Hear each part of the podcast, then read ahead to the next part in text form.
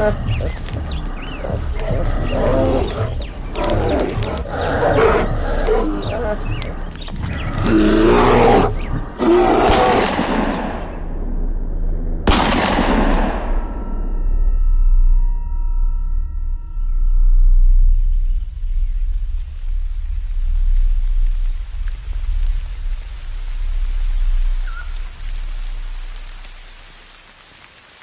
Con un disparo desgarrador, con la pérdida de una enorme osa abatida de manera furtiva en la espesura de los montes asturianos. Así comienza la historia de Paca y Tola, dos ositas en periodo lactante que en junio de 1989 abandonan por siempre la vida salvaje, para iniciar una nueva, esta vez al abrigo de otra especie, paradójicamente junto a los semejantes de aquella criatura que les ha dejado huérfanas.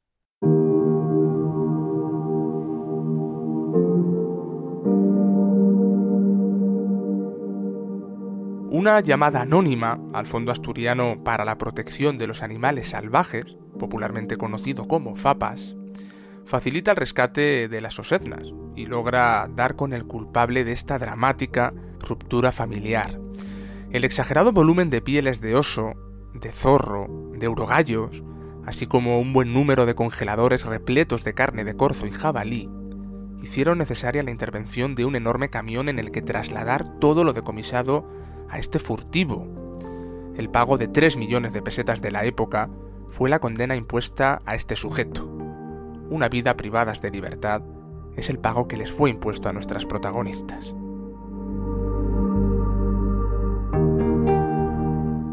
Paca y Tola, con tan solo 5 meses de edad, llegan sedadas a las instalaciones del FAPAS en Llanes. Todos coinciden en que se hace inviable la reintroducción al medio salvaje de las cachorras. Precisan de los cuidados infantiles que les ayuden a superar esta etapa tan delicada. Y solo, repito, solo tuteladas y alimentadas a biberón conseguirán salir adelante.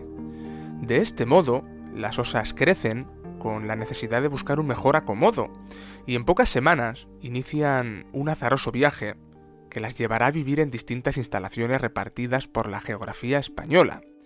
En un primer momento son trasladadas a Cataluña y después a Cuenca, para finalmente terminar su periplo en el cercado que actualmente las acoge, una instalación en plena naturaleza, a cielo abierto, dentro del concejo asturiano de Santo Adriano.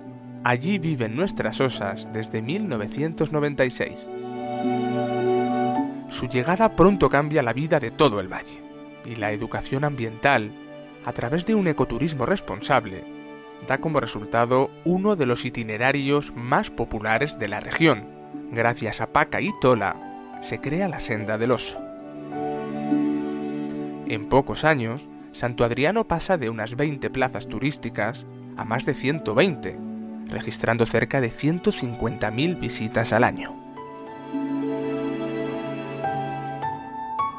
Fue en 2008 cuando la Fundación Oso de Asturias, junto con la Facultad de Veterinaria de León, inician un ambicioso y esperanzador programa de reproducción. Y es que, desde un punto de vista genético, Paca y Tola pertenecen a una de las tres únicas líneas evolutivas de oso pardo que existen en Europa.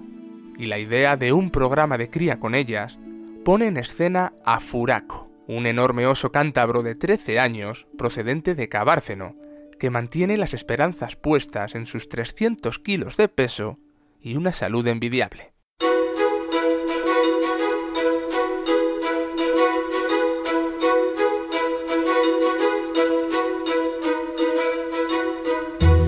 La llegada de Furaco a Asturias es seguida por diversos medios de prensa, por científicos, por políticos. Cientos de ojos fueron testigos del encuentro.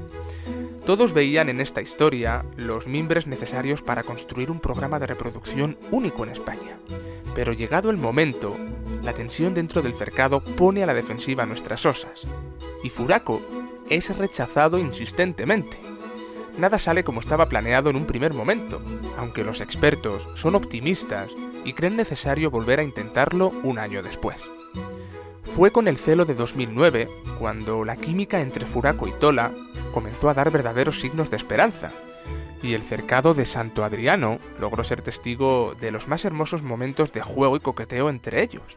Había feeling, ahora sí, solo habría que esperar a la primavera siguiente para ver si las intensas cópulas habían tenido resultado.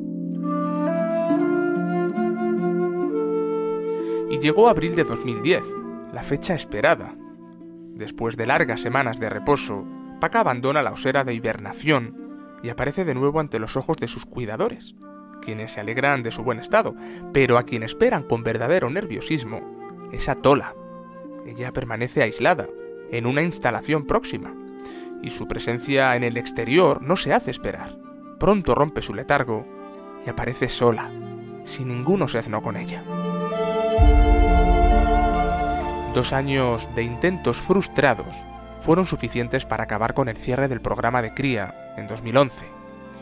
La explicación a la falta de resultados por parte de los expertos apuntó al aislamiento de la vida natural forzado al que fueron sometidas Paca y Tola de pequeñas, llevan toda la vida entre personas. Parece que su avanzada edad tampoco ayudó mucho y el programa llegó tarde para ellas. Pero será el 24 de enero de 2013 cuando salte la noticia que llenará de polémica y fuertes críticas a la gestión de la Fundación Oso de Asturias. Así relata lo sucedido José Tuñón, el cuidador que más estrechamente convivió con las osas en aquella época.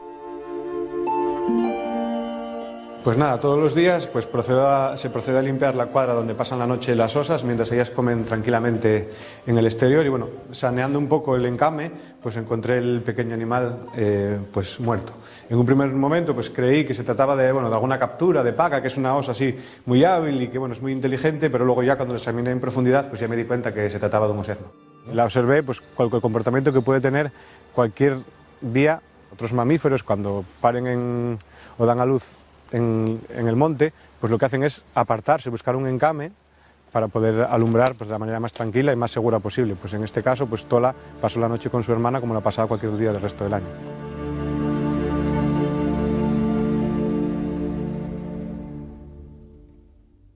La Fundación Oso de Asturias pagó 25.500 euros a la Universidad de León para la consecución del programa de reproducción otros 100.000 euros se dedican cada año al cuidado del cercado y las instalaciones de Santo Adriano. Con estas cifras, parece lógico buscar responsables. Carlos Nores, vicepresidente de la Fundación Oso de Asturias, opina sobre lo sucedido.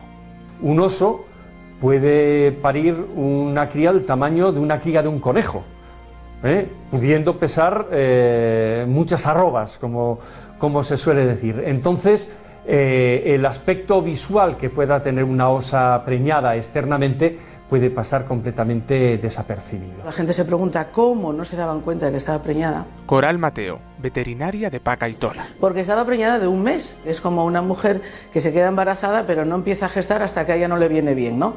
Pues las osas no empiezan a gestar hasta que a ellas no les, no les viene bien. ¿Y cuándo les viene bien? Cuando llega el invierno. Bueno, es difícil saber si una osa está preñada o no. Roberto Arta Sánchez, presidente del FAPAS.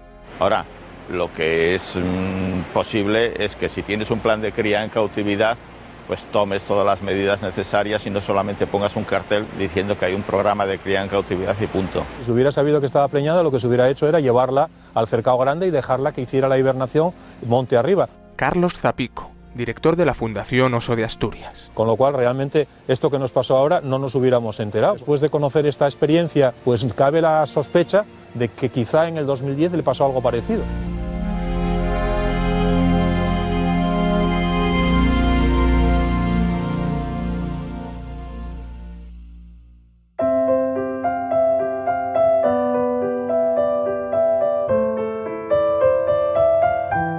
Ambiente de decepción de aquellos días habría que sumar el delicado estado físico de Tola. El otoño de 2012 la osa inicia un deterioro físico que poco a poco va sumando dolencias en sus huesos y la impide caminar con normalidad. A sus 24 años, muchos temen un final fatal, pero los desvelos del equipo de cuidadores y veterinarios logran la recuperación del animal y consiguen darle esa vida relajada y en cierto modo saludable que exige su avanzada edad.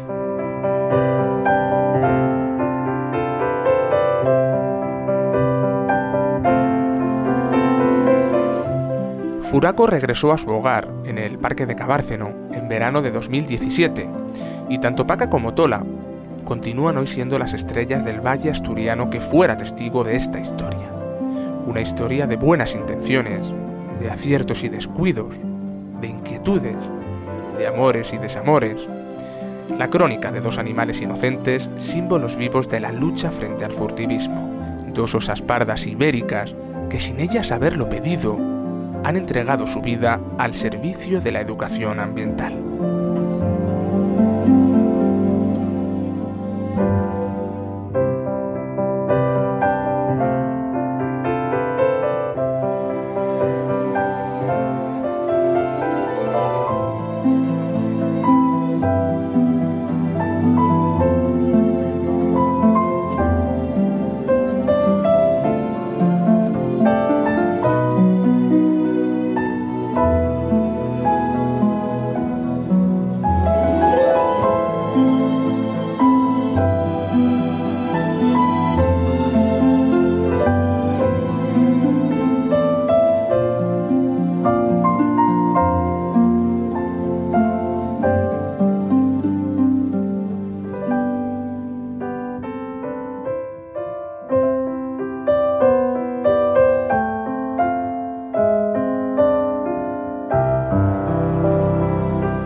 Porque lo vivo te conmueve, estás escuchando La Madriguera.